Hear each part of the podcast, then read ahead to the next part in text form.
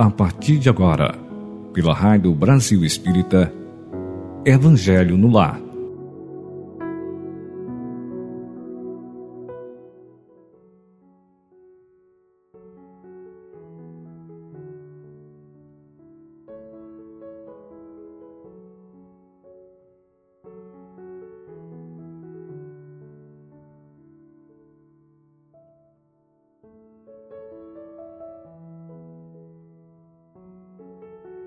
Bom dia, amigos e amigas da Rádio Brasil Espírita. Sejamos todos acolhidos na paz e no amor para recebermos mais uma lição do Evangelho segundo o Espiritismo, codificado por Allan Kardec. Prepare o seu ambiente, busque um local tranquilo, conecte-se com Jesus e com seus mentores. Lembre-se de colocar ao seu lado um copo com água ou uma garrafa para ser fluidificada por nossos mentores sob a anuência de Deus, nosso Criador Universal, do Divino Mestre Jesus e de Maria, nossa Sagrada Mãe. Façamos agora uma respiração leve, lenta e suave. Inspira, contando até quatro, pensando em saúde, vitalidade e vigor. Segura, contando até quatro, deixando a mente vazia mas se algum pensamento vier, diga a ele: Ok, agora estou ocupado ou ocupada. Segura, contando até quatro. Expira, soltando o ar devagar, contando até quatro e pense. Nesse ar exalo o ar que limpou meu organismo com as energias que não me pertencem em harmonia com o meio ambiente. Agora eu vou guiar vocês. Inspira, contando até quatro. Um, dois, três, quatro. Segura, contando até quatro. Um, dois, três, quatro. Respire, contando até quatro. Um, dois, três, quatro. E segura, contando até quatro. Um, dois, três, quatro. Inspira. Um, dois, três, quatro. Segura. Um, dois, três, quatro. E solta. Um, dois, três, quatro. Segura. Um, dois, três, quatro. Inspira. Um, dois, três, quatro. Segura. Um, dois, três, quatro. E solta. Um, dois, três, quatro. Muito bem. Agora vamos fazer o nosso relaxamento. Coloque foco de sua atenção em cada parte do seu corpo. Sugiro iniciar pelos pés, depois siga a observação para os tornozelos. Observe suas pernas, coxas, quadris Leve sua atenção em cada local, para seu abdômen, para os órgãos internos, que também se relaxam, assim como o tórax, as costelas, o pulmão, coração, sinta-os relaxados. A região da garganta, laringe, faringe, cordas vocais também ficam relaxados. Visualize seu rosto, seu queixo, o frontal, o temporal, todos relaxados. Agora é a vez do couro cabeludo e da caixa craniana, que também relaxam. Essa percepção de relaxamento atinge agora a cervical, a torácica, a lombar, chegando ao cóccix. E assim você se sente relaxado, relaxada. Porém, alerta para observar as informações de estudo dessa manhã. A leitura inicial chama-se Aproveitamento, é o item 14 do livro Vinha de Luz, psicografado por Francisco Cândido Xavier, ditado pelo Espírito de Emmanuel. Medita estas coisas, ocupa-te delas, para que o teu aproveitamento seja manifesto a todos. Paulo, 1 Timóteo, capítulo 4, versículo 15. Geralmente, o primeiro impulso dos, dos que ingressam na fé constitui a preocupação de transformar compulsoriamente os outros. Semelhante propósito, às vezes, raia pela imprudência e pela obsessão. O novo crente flagela quantos lhe ouvem os argumentos calorosos, azorragando costumes, condenando ideias alheias e violentando situações, esquecido de que a experiência da alma é laboriosa e longa e de que há muitas esferas de serviço na casa de nosso Pai. Aceitar a boa doutrina, decorar-lhe as fórmulas verbais, estender-lhes os preceitos, são tarefas importantes, mas aproveitá-la é essencial. Muitos companheiros apregoam ensinamentos valiosos, todavia, no fundo, estão sempre inclinados a rudes conflitos, em face da menor alfinetada no caminho da crença.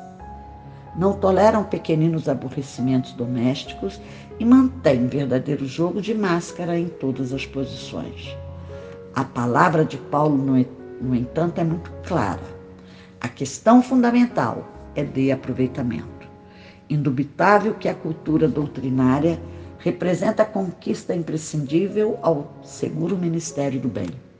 É imperioso reconhecer que se o coração do crente ambiciona a santificação de si mesmo, a caminho das zonas superiores da vida, é indispensável se ocupe nas coisas sagradas do espírito, não por vaidade, mas para o seu justo aproveitamento seja manifesto a todos. Faremos uma breve abordagem comentando o texto lido. No versículo emitido por Paulo, está implícito na orientação a importância de meditarmos e nos ocuparmos dos estudos com clareza e humildade para o aproveitamento de todos, pois a vaidade deturpa os ensinamentos. O texto informa que desde tempos remotos as pessoas se empolgam com a novidade de um novo ensinamento ou nova fé. E muitos desejam transformar compulsoriamente os outros através de sua verdade. E isso acontece também nos dias atuais. No entanto, deveriam ter em mente que a sua verdade pode ser diferente da verdade de outras pessoas. No texto, diz que esse novo crente flagela aqueles que o ouvem com seus argumentos calorosos, ou seja, quem escuta tais palavras pode se sentir incomodado. O que se percebe é: querem a qualquer custo, a todos, impor suas ideias. Porém, deveriam lembrar-se que cada ser tem em sua existência, desde sabe-se lá há quanto tempo, a sua própria experiência, pois aquela alma pode ter passado por muitas esferas de serviço na casa de nosso Pai. Aceitar a doutrina, decorar formas verbais, obedecer os preceitos é necessário, porém não é suficiente. É preciso aproveitar seu ensinamento implícito no que é apresentado à luz da fé raciocinada. Geralmente, pessoas empolgadas e calorosas na defesa de suas ideias acabam esquecendo a essência dessa lição, por mais verdadeiro o estudo e as orientações recebidas, por julgá-las, de fato, como a salvação. Estas pessoas, na intimidade do lar, nem sempre fazem o que pregam, tipo, faço o que eu falo e não o que eu faço. Além disso, não toleram pequeninos aborrecimentos domésticos. A questão fundamental é o aproveitamento da cultura doutrinária imprescindível ao seguro ministério do bem, como disse Paulo. É bom reconhecer que se o coração ambiciona a santificação no caminho rumo às zonas superiores, é indispensável se dedicar aos assuntos especiais espirituais principalmente, estudando de fato, não por vaidade, mas para obter o real aproveitamento e assim manifestá-lo a todos. Essa abordagem da mensagem lida esclarece que a intenção ao se propagar o que foi estudado como sua verdade pode estar relacionada à vaidade, que deveria ser evitado, para que tenha de fato o aproveitamento adequado daqueles ensinamentos. Por isso, ouvintes, devemos examinar bem os frutos e a árvore de onde vieram, para que não sejamos lubridiados pelos falsos profetas. Elevem o pensamento ao alto para fazermos agora nossa prece. Amado Mestre Jesus, Divino Criamor, Pai, Mãe, Vida, Maria, Santíssima Mãe, mentores que nos assistem, contamos com a assistência de vocês para que possamos trazer à nossa consciência a real intenção da mensagem lida. Que possamos, de fato, aproveitar as lições recebidas de tal forma que a pratiquemos no dia a dia e, através do exemplo, termos condições de expressar os ensinamentos enviados pelo poder maior por aqueles que nos transmitem as lições seus ensinamentos com tanta generosidade. Pedimos que fluidifiquem nossa água com a medicação necessária para o nosso momento, quer seja físico, espiritual, mental ou, ou emocional, com o propósito de superarmos o momento delicado pelo qual passamos. Gratidão, amado Deus de infinita bondade, por essa oportunidade de estarmos reunidos em Seu nome e em nome de Jesus que nos disse: Onde estiver um ou dois em meu nome, ali estarei. E assim, amado Mestre, contamos com Sua atenção para expandirmos nossa consciência com os ensinamentos de hoje. Gratidão, gratidão, gratidão. Caros ouvintes, passemos agora ao estudo do Evangelho, do capítulo 21, que tem por título Haverá falsos cristos e falsos profetas. Evangelho segundo o Espiritismo, codificado por Allan Kardec. O item 9 é o objeto de estudo da manhã de hoje. Características do verdadeiro profeta. Desconfiai dos falsos profetas. Essa recomendação é útil a qualquer época, mas, sobretudo, nos momentos de transição, como deste momento em que se elabora uma transformação da humanidade e em que uma multidão de ambiciosos e de integrantes querem passar-se por reformadores e messias. É contra esses impostores que é preciso manter-se em guarda e é dever de todo homem honesto desmascará-los. Perguntarei sem dúvida: como é possível reconhecê-los? Eis seus sinais. Não se confia o comando de uma armada senão a um general hábil e capaz de dirigi-la. Credes que Deus seja menos prudente que os homens?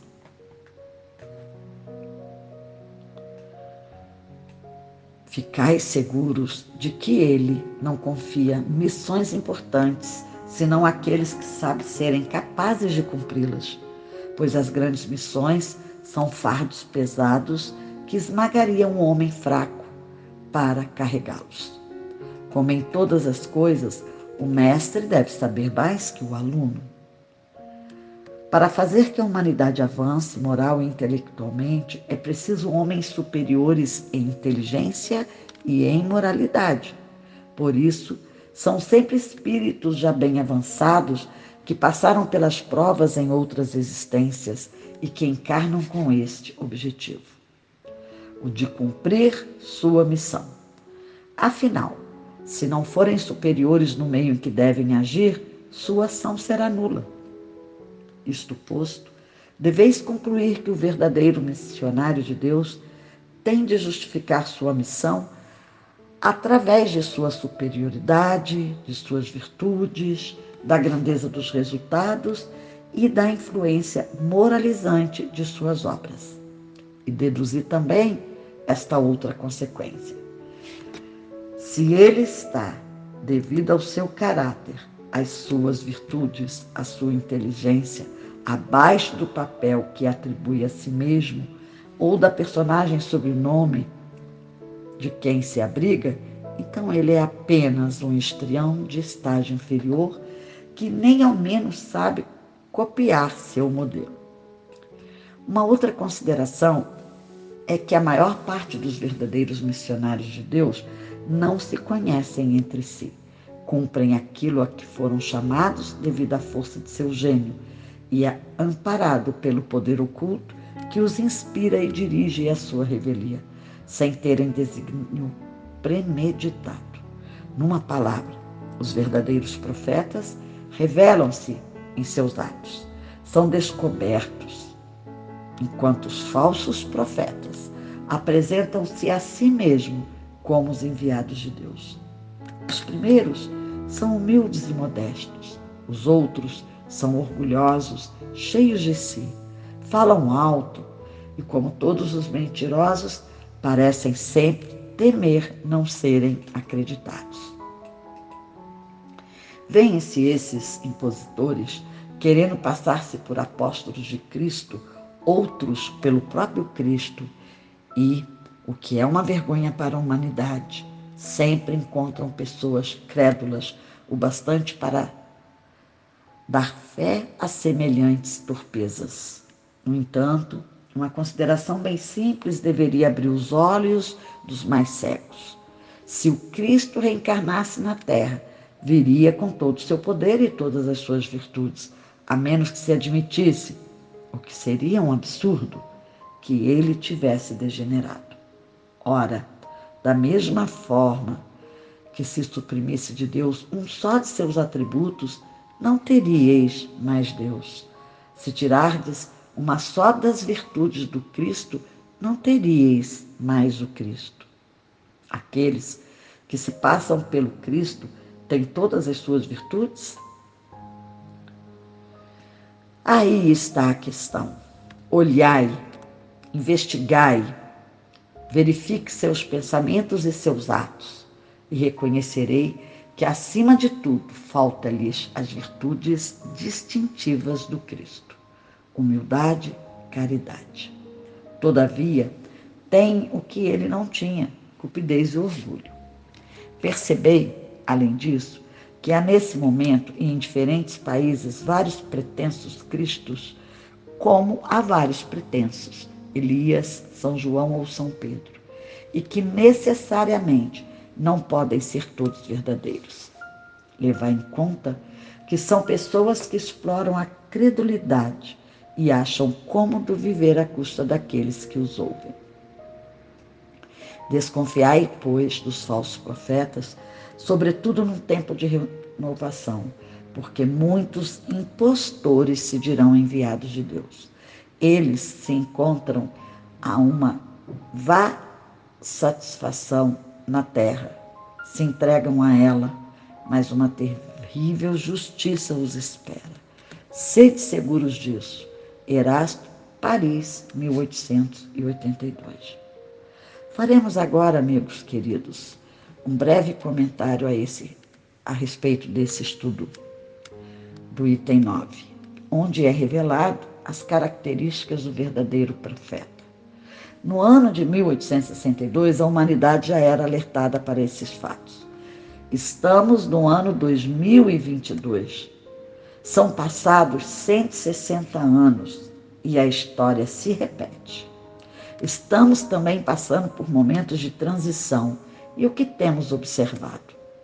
Conflitos não apenas familiar, mas nos estados brasileiros e também no exterior. Além disso, se vê nas mídias notícias de várias canalizações, psicografias, mensagens vindas de todo canto no mundo inteiro, de todas as religiões, crenças e credos. Ficai alertas. É chegada a hora, meus amados irmãos e irmãs, de ligarmos nossas anteninhas da compreensão, buscando nos ensinamentos verdadeiros as características dos verdadeiros profetas, a fim de impedirmos que o véu da credulidade errônea nos impeça de ver de fato o verdadeiro profeta e a verdadeira lição. E o que fazemos? E como fazemos? Poderiam perguntar. E a resposta é só uma, caros ouvintes. Estudem, pesquisem, leiam, releiam o Evangelho e os ensinamentos dos Espíritos elevados que estão a nos abrir os olhos desde tempos remotos, passando pela codificação do Espiritismo por Kardec.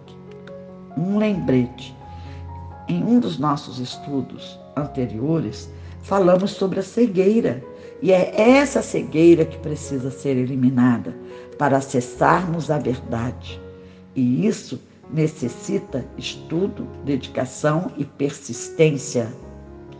Em nossos estudos, aliados às nossas preces, solicitando aos nossos mentores intuição e clareza, teremos um norte para seguirmos em frente com o cuidado necessário para identificarmos os verdadeiros profetas.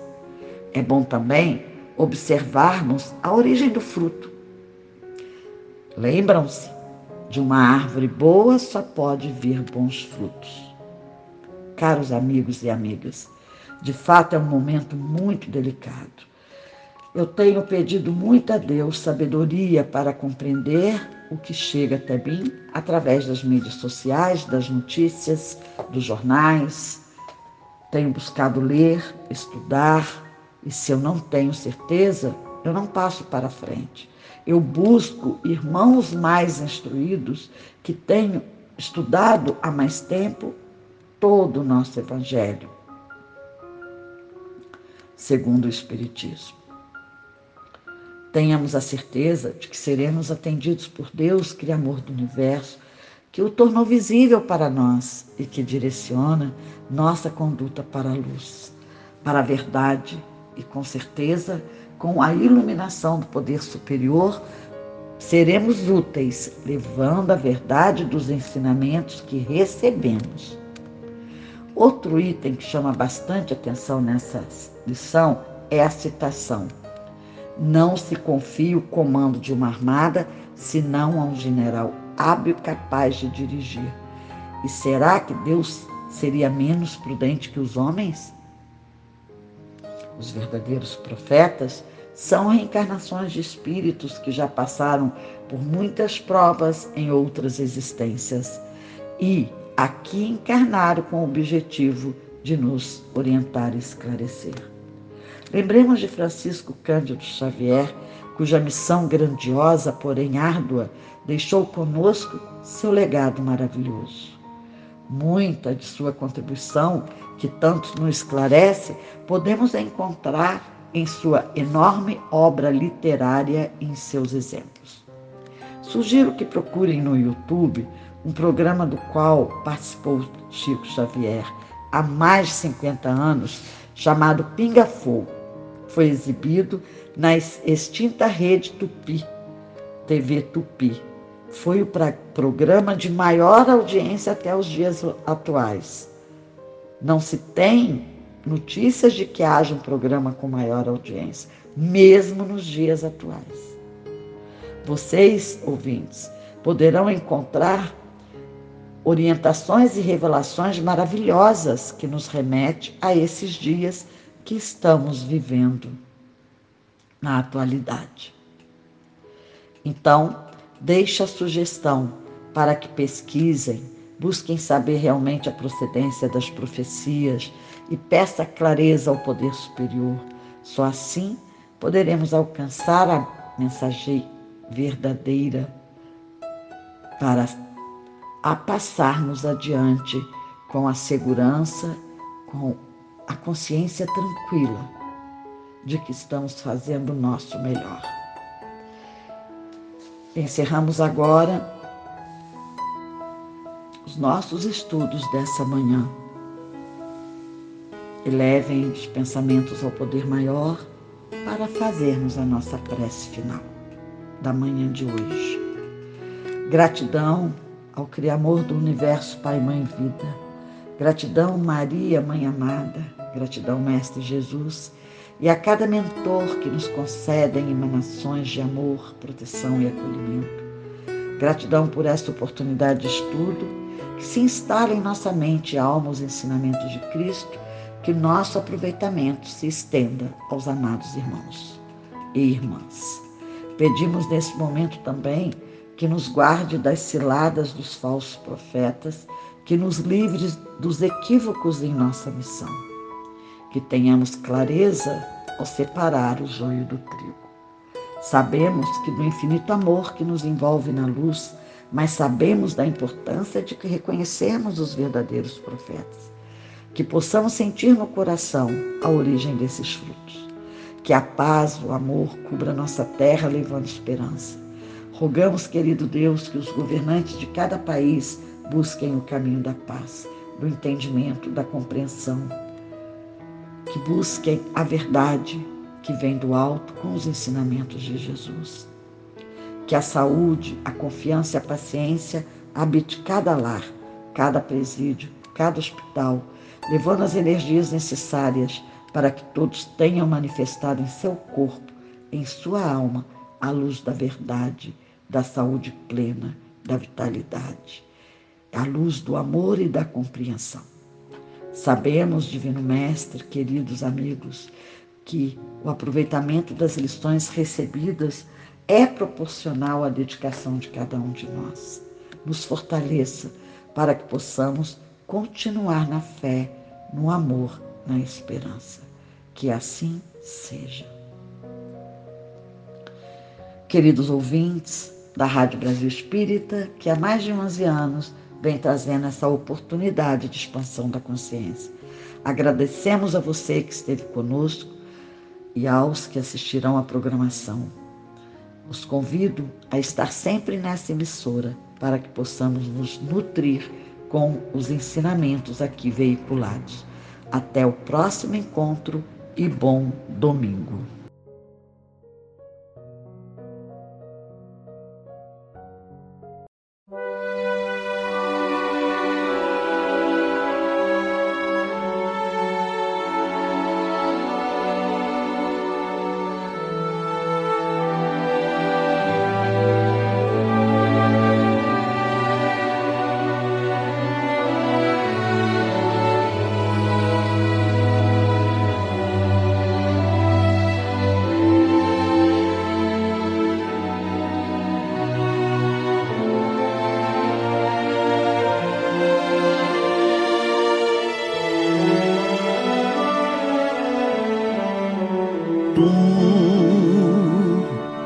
Te abeiraste da praia, não buscaste nem sábios nem ricos, somente queres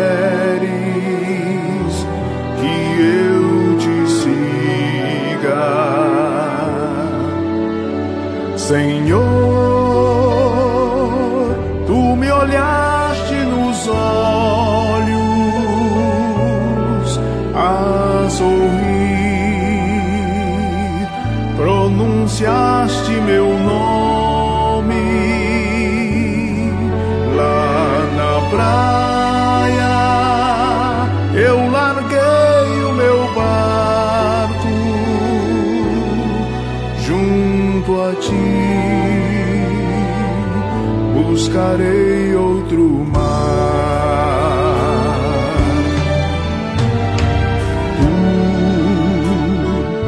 Tu sabes bem que em meu barco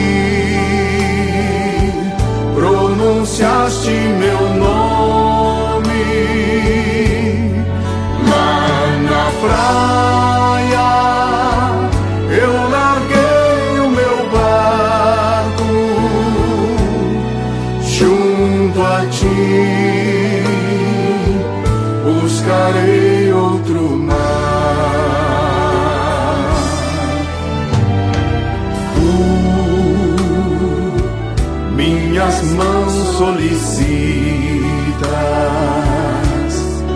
meu cansaço, que a outros descanse,